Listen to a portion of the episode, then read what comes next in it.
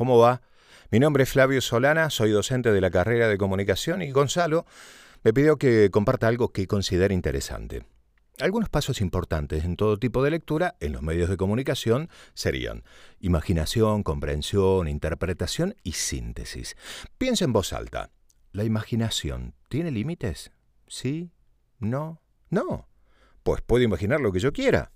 Y lo que yo quiera puede ser, por ejemplo, un habitante de Neptuno. ¿Sí? Bien. Eh, se traslada por magnetismo.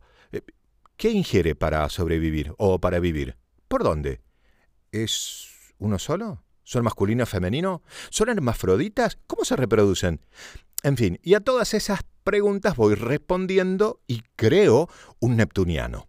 Ahora bien, lo describo y creo siempre desde conceptos o palabras conocidas, ya adquiridas, pues entonces infiero que la imaginación tiene un límite, lo conocido.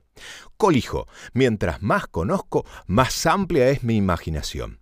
Un niño de tres años que pinta un sol verde le digo, no, mi amor, el sol es amarillo le cerceno la posibilidad de crecimiento en su imaginación.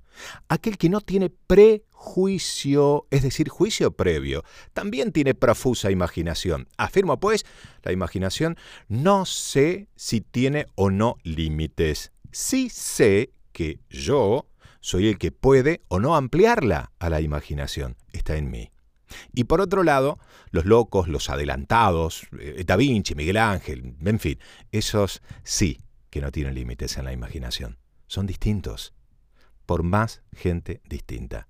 Por más gente que se esfuerce en salir del contexto, del confort.